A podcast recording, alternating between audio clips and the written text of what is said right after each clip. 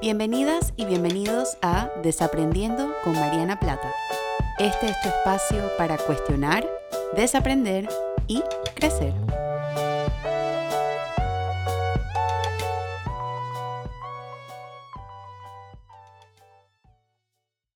Hola a todas y a todos y bienvenidos a un nuevo episodio de Desaprendiendo.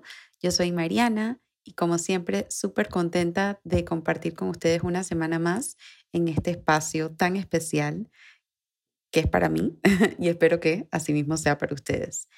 Y el episodio de hoy fue sugerido por eh, Carla, que me envió un mensajito comentándome sobre esto que estaba pensando y me pareció una excelente idea convertirlo en un episodio. Así que gracias Carla por tu sugerencia. Y es, ¿por qué hablar de salud mental en el ámbito laboral? Yo creo que en este momento de la historia donde estoy publicando el episodio, que es donde estamos enfrentando la situación histórica de una pandemia, mucho de nuestra vida cotidiana y de nuestro trabajo se ha mezclado. Y como resultado de eso, a veces se nos es un poquito desafiante o difícil establecer límites claros de cuándo empieza un área, cuándo termina y cuándo empieza la siguiente. Y eso es un poquito lo que quiero conversar el día de hoy, la relación que guarda la salud mental en el ámbito laboral, un poquito por qué nos cuesta tanto hablar de esto en nuestros trabajos y cómo yo estoy viendo que hoy en día muchas empresas, organizaciones, equipos de trabajo están abriendo el espacio precisamente para tocar base en esto, que espero que sea el inicio de una relación larga y duradera en cuanto a la salud mental y el ámbito laboral. Y un poquito de lo que, lo que he pensado acerca de este tema o lo que estuve pensando cuando estuve diseñando el episodio, em, estuve pensando acerca de mi propia experiencia. Yo he tenido la oportunidad de, y a mí siempre me gusta empezar con mi historia. Espero que no les aburra y si en algún momento se aburren me pueden avisar.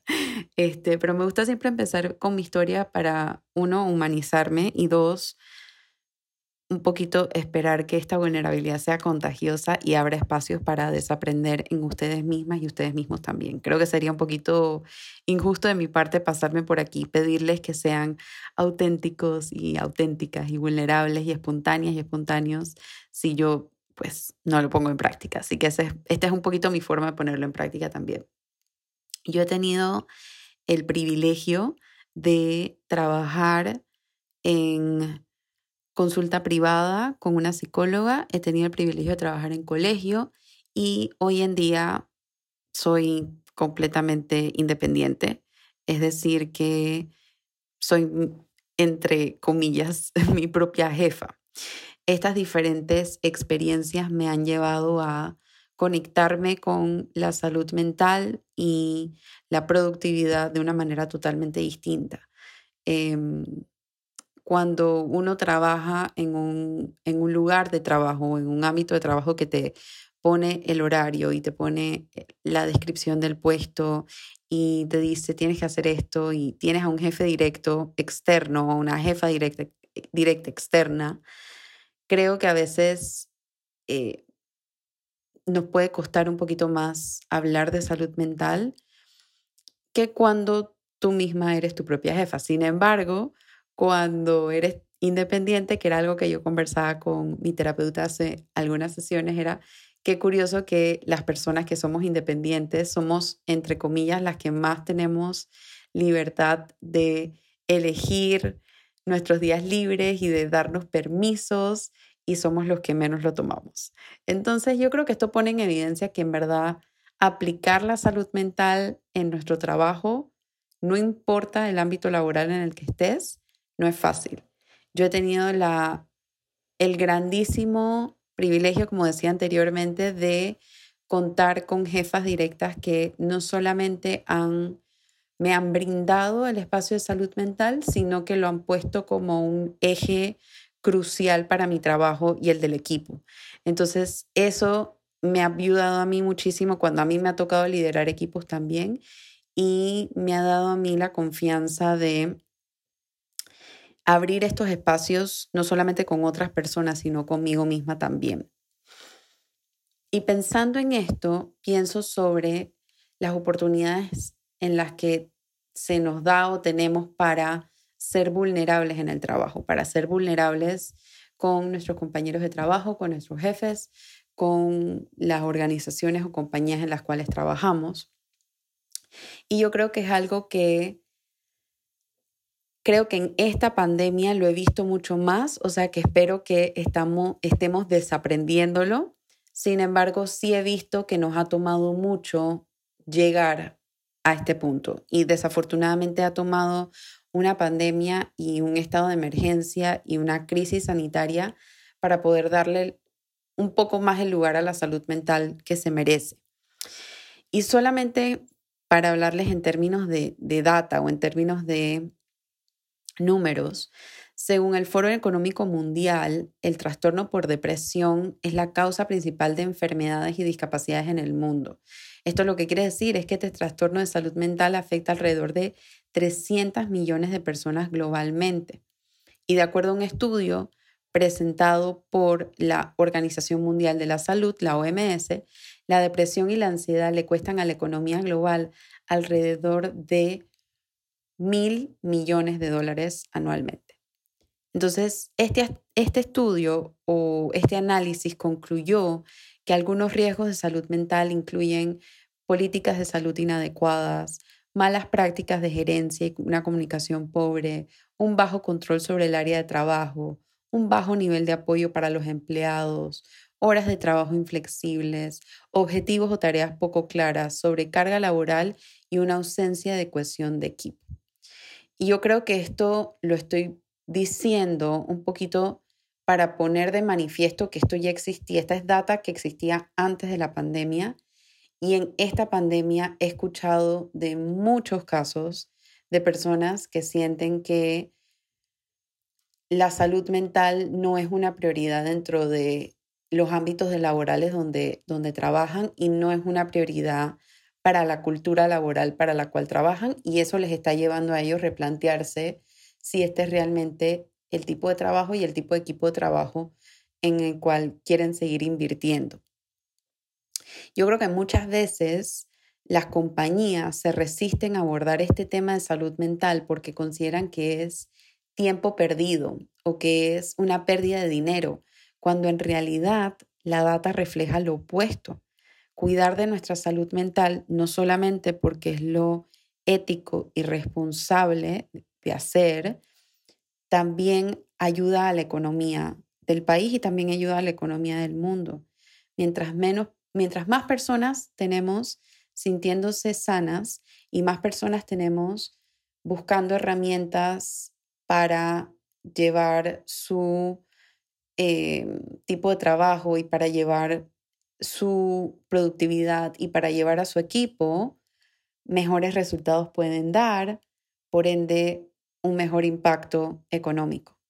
Y cuando lo estoy diciendo de esta forma, a mí me resulta como tan, quizás es por mi privilegio de ser profesional de salud mental, pero yo lo digo y me resulta tan como obvio en el sentido de que me hace mucha lógica invertir en salud mental porque al final del día es lo que impacta en la vida de las personas, por ende impacta en el trabajo de las personas.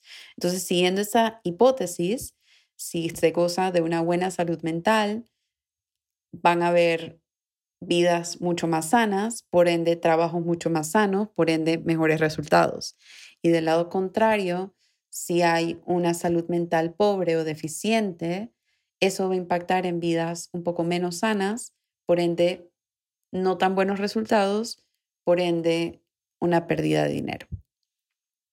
Y para mí es importante hablar como que en estos términos, que yo creo que usualmente, creo que es la primera vez que hablo de dinero en, en el podcast, pero creo que es importante hablarlo porque muchas veces la gente tiene esta idea y este estigma y este estereotipo de la salud mental como si fuera un, una cosa eh, etérea o algo a lo cual aspiramos las personas que somos muy idealistas.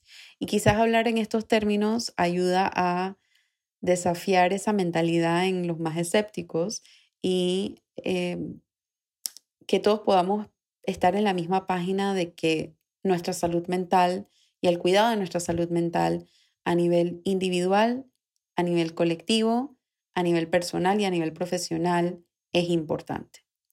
Entonces, ¿por qué nos cuesta hablar de salud mental? ¿Por qué? ¿Qué, es lo que ha pasado? Saben que aquí voy a mencionar la tríada de desaprendizaje y sí, la voy a mencionar, pero adicional a eso, adicional a la crianza, adicional a la educación, adicional a la sociedad, históricamente los empleos que se han creado han valorado la productividad por encima de la vida de los empleados, por encima de la calidad de vida de los empleados, resultados por encima del proceso. Y hoy en día eso está cambiando. La forma en la que fuimos criadas y criados muchos de nosotros hoy en día, no solamente por nuestros cuidadores primarios, sino también por la educación y por la sociedad, nos llevó a valorar el resultado por encima de lo que hicimos para llegar a ese resultado. Si nos ponemos a pensar, y, y esta es como la evidencia más clara, las calificaciones o el boletín de, de calificaciones. La mayoría de nosotras y de nosotros crecimos con una idea de yo necesito sacar buenas notas para satisfacer a mis padres o a mis cuidadores primarios, o yo necesito sacar buenas notas para satisfacer a mis maestros, o yo necesito sacar buenas notas para graduarme con honores, poder aplicar una buena universidad a las personas que estudiaron fuera o las personas que estudiaron aquí en Panamá, que es de donde yo soy, donde grabo el episodio, em, que aplicaron a la Universidad Nacional o la Universidad Tecnológica, por ejemplo, para luego obtener buenos trabajos. Entonces, y todo esto lo estoy diciendo entre comillas porque eso de buenas calificaciones, buenos trabajos, también vale la pena como repensarlo, ¿no? Pero eso es quizás para otro episodio. Y me pongo a pensar en esto y me pongo a pensar, bueno, le hemos dado validez y le hemos dado prioridad a un número. Los números siempre han sido mucho más importantes, que es la razón por la cual hablo de de, estadística y hablo de data en este episodio es porque tengo que hablar en el lenguaje en el que hemos sido acostumbradas y acostumbrados a manejarnos. Entonces, cuando se ha hecho esto, se ha quitado la oportunidad de pensar en el proceso. Y esa es la misma mentalidad que los empleos, que los empleadores, que las organizaciones y que las compañías también tienen al respecto de sus empleados. Esta filosofía de necesito ver resultados. Para mí la data es importante. Y es, sí, es importante. El objetivo de este episodio no es quitar la importancia a la data, no es quitar la importancia a los resultados, no es quitar la importancia a los números. Es compartir esa importancia con quizás el proceso y el lugar emocional donde está la persona que está produciendo esos resultados. Porque al final del día no somos máquinas, somos seres humanos. Y somos seres humanos que estamos pasando absolutamente todas y todos por la misma situación de pandemia y por la misma situación histórica.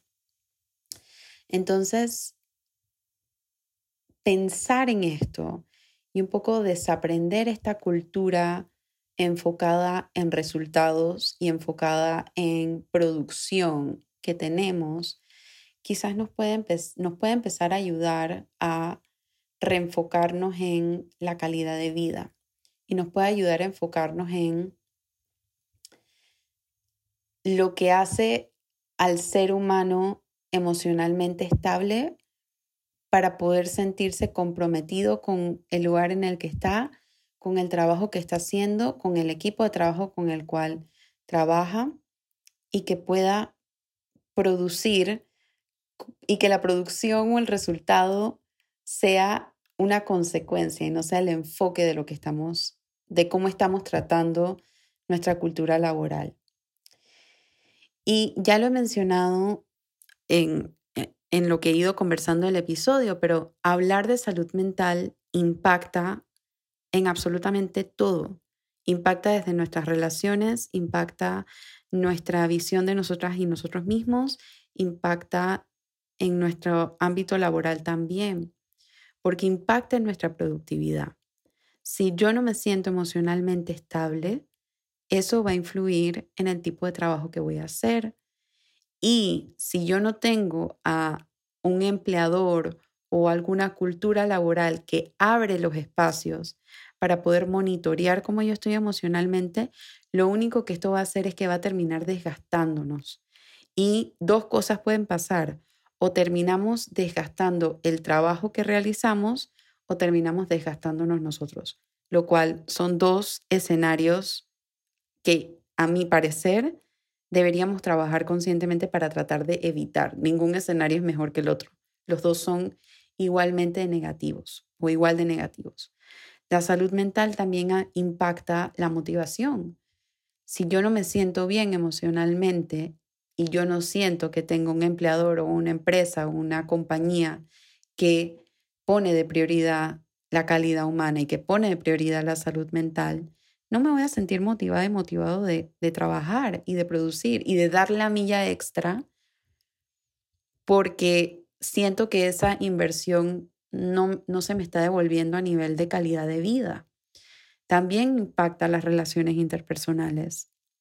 Si yo no estoy bien emocionalmente, voy a llegar a mi lugar de trabajo y voy a repetir una comunicación agresiva o pasivo-agresiva o no tan sana. Y si se acuerdan de mi episodio sobre la comunicación, hablo todo acerca de eso, donde vamos a terminar ocasionando el, mismo dolor y la misma frustración que yo estoy sintiendo. Entonces, y también impacta las relaciones interpersonales y también impacta la cohesión del equipo, el sentido de pertenencia que yo tengo con la empresa o con la compañía o con el lugar de trabajo donde estoy, que es sumamente importante. También impacta a nivel de resultados. Si yo no estoy bien emocionalmente, no voy a dar buenos resultados. Y ya lo dije anteriormente, pero esto impacta en la economía también.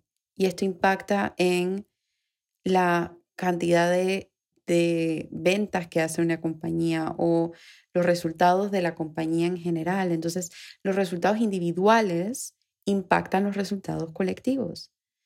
Impactan la satisfacción laboral, lo cual es una de las yo creo que dificultades más grandes que, que enfrentan muchas personas hoy en día y es no me siento a gusto con el trabajo donde estoy. Y si no me siento a gusto en el trabajo donde estoy porque no abren espacios para hablar de salud mental o siento que no no eh, se encuentran con mi inversión a nivel de calidad, no de cantidad, lo que voy a terminar haciendo es que voy a hacer un trabajo deficiente o me voy a ir de la empresa. Y eso lo que termina haciendo es que las personas, eh, que las empresas tengan fugas de talento. Esta es una palabra que aprendí de mi hermana Mari Carmen y me encantó desde que, la, desde que me la comentó y es cuando una persona no se siente a gusto con su trabajo y es una persona que tiene mucho potencial y a la cual no se le ha dado el espacio para poder explotarlo o no se le ha dado el espacio para poder monitorear su salud mental, cuando quizás para esa persona eso es una prioridad, esa persona se va a ir. Y lo que estamos haciendo es que estamos perdiendo un excelente talento para nuestro equipo de trabajo y para nuestra empresa. Entonces, yo creo que bastantes razones ya he dado sobre por qué es importante empezar a desaprender esto de en el trabajo no se habla de las emociones o en el trabajo no se habla de la salud mental o lo que pasa en tu casa no entra en el trabajo, y menos hoy en día donde la casa y el trabajo son el mismo lugar. Y espero que las personas que lo estén escuchando, sin importar el lugar en el organigrama empresarial o de compañía en el que estén, puedan utilizarlo para repensar la forma en la que ellos mismos están, ustedes mismos están atendiendo su salud mental y la forma en la que estos lugares de trabajo también están atendiendo esta salud emocional. Y en esta parte sí me quiero dedicar como a, como a separarlo en los diferentes niveles, porque son cosas diferentes que se puede hacer dependiendo de el área. Por ejemplo, los empleados yo creo que si tú eres una persona que está en una empresa de trabajo o en una compañía o en una organización y estás escuchando este episodio y dices, sí, necesito que abran espacios de salud mental, tú puedes ser la persona que lo propone. Y es más, yo hasta me iría un poquito más allá y hablaría con la persona de recursos humanos o la persona encargada de esto y le pediría, necesitamos estos espacios. Hay esta persona que hacen estas charlas de salud mental, hay estas personas que hacen estos, estos webinars o estos cursos o estos talleres, porque hay profesionales de salud mental, somos profesionales de salud mental allá afuera que hacemos este trabajo. Y proponerlo. No es solamente pedir, eh, yo creo que eso es algo que, que nos falta mucho. Nosotros somos muy dados a quejarnos o a decir esto está mal, esto está mal. Y digo nosotros como la especie humana, em, a decir esto hay que, hay que mejorarlo y no ofrecemos soluciones. Entonces, este episodio es un poquito para poner en perspectiva la importancia de hablar de salud mental en el trabajo, pero también para que cada persona desde su lugar de privilegio y desde su lugar en la empresa pueda hacer un cambio importante para empezar precisamente a abrir estos espacios. Entonces, si tú eres una persona que eres un empleado en el lugar de trabajo donde estás y estás escuchando esto, quizás sugerir la charla y hacer el contacto y buscar a la persona, esa puede ser la manera como tú estás depositando un cambio y estás, estás siendo un agente de cambio para esta cultura laboral que ya no es sostenible. El siguiente mensaje es para los empleadores. Si tú eres una persona que maneja un equipo de trabajo o que tiene un subalterno, eres un empleador. Eres una persona que está en una posición de liderazgo.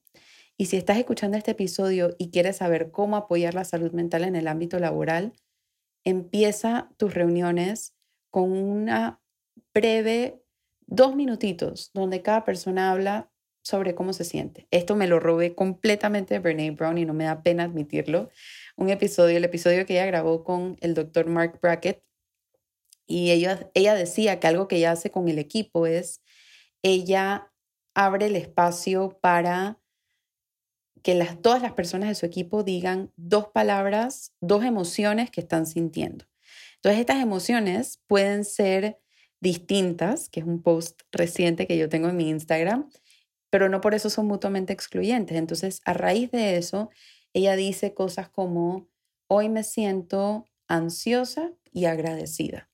Hoy me siento preocupada y motivada.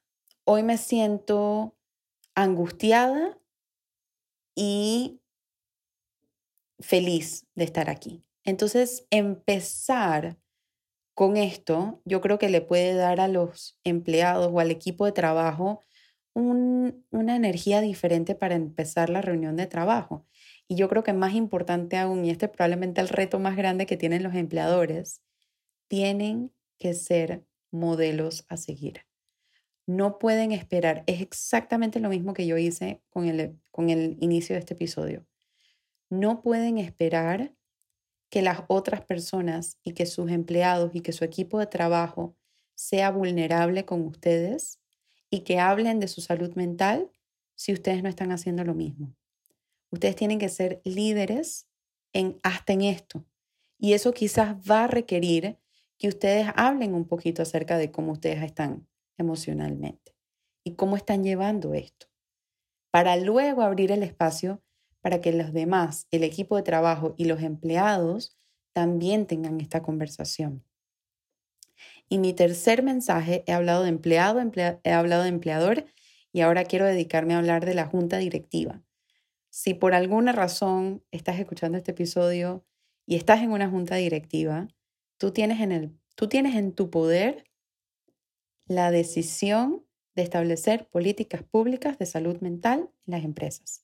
Así de sencillo. De exigir a los lugares de trabajo, de buscar en los lugares de trabajo políticas públicas o políticas dentro de la empresa que apoyen la salud mental de los empleados. Entonces, yo quería un poquito enunciar estos tres espacios, empleado, empleador y junta directiva, porque creo que cada uno tiene una responsabilidad diferente en abordar este tema de salud mental. Muchas veces nos vamos en el carrito de es que a mi jefe no le importa la salud mental o es que a la compañía no le importa la salud mental o es que a los dueños no les importa la salud mental. Cuando podríamos estar redirigiendo esa energía hacia ¿qué puedo hacer yo para visibilizar la salud mental dentro de mi cultura laboral si ya yo sé que eso no se está pudiendo hacer? Y todas y todos tenemos una voz. Todas y todos tenemos una responsabilidad de cuidar nuestra salud mental y de cuidar la salud mental de los nuestros. Y esta última parte sí me voy a enfocar solamente en los empleados porque creo que son las personas que quizás más herramientas necesitan. Entonces, si tú estás escuchando este episodio y has identificado, la verdad es que sí, me he sentido muy triste o me he sentido muy ansiosa o me he sentido muy ansioso o me he sentido muy frustrado y no sé cómo abrir esta conversación con mi jefe directo, mi jefa directa o con la persona encargada de recursos humanos que pueda ayudarme en esto, estas herramientas son para ti. Lo primero es planear lo que vas a decir. Yo creo que yo soy súper fan de anotar todo lo que quiero decir cuando voy a tener una conversación importante. Una conversación importante para mí es cualquier conversación que me genere mariposas en el estómago. Eso quiere decir cualquier conversación que me ponga un poquito ansiosa. Entonces, si ya yo estoy sintiendo eso corporalmente, eso ya a mí me está dando una señal. Esta es una conversación importante y esta es una conversación donde yo tengo que planear y escribir todo lo que yo quiero decir. Si nosotros lo planeamos y lo escribimos antes y lo revisamos y yo hasta lo mando a dos o tres personas diferentes en mi vida para que lo editen y me digan si les hace sentido, si estoy siendo asertiva. O sea, no, no tengan miedo de exponer lo que quieren decir con personas confiables que, que pueden aportar a, a, lo que van a decir, porque al final el objetivo de todo esto es que se puedan expresar de la, con la mejor intención o con la intención más quizás puntual o con la intención más detallada de lo que están tratando de decir. Entonces, planear lo que quieren decir, ser claras, ser claros, ser honestas, ser honestos. En este momento estoy sintiendo mucha ansiedad.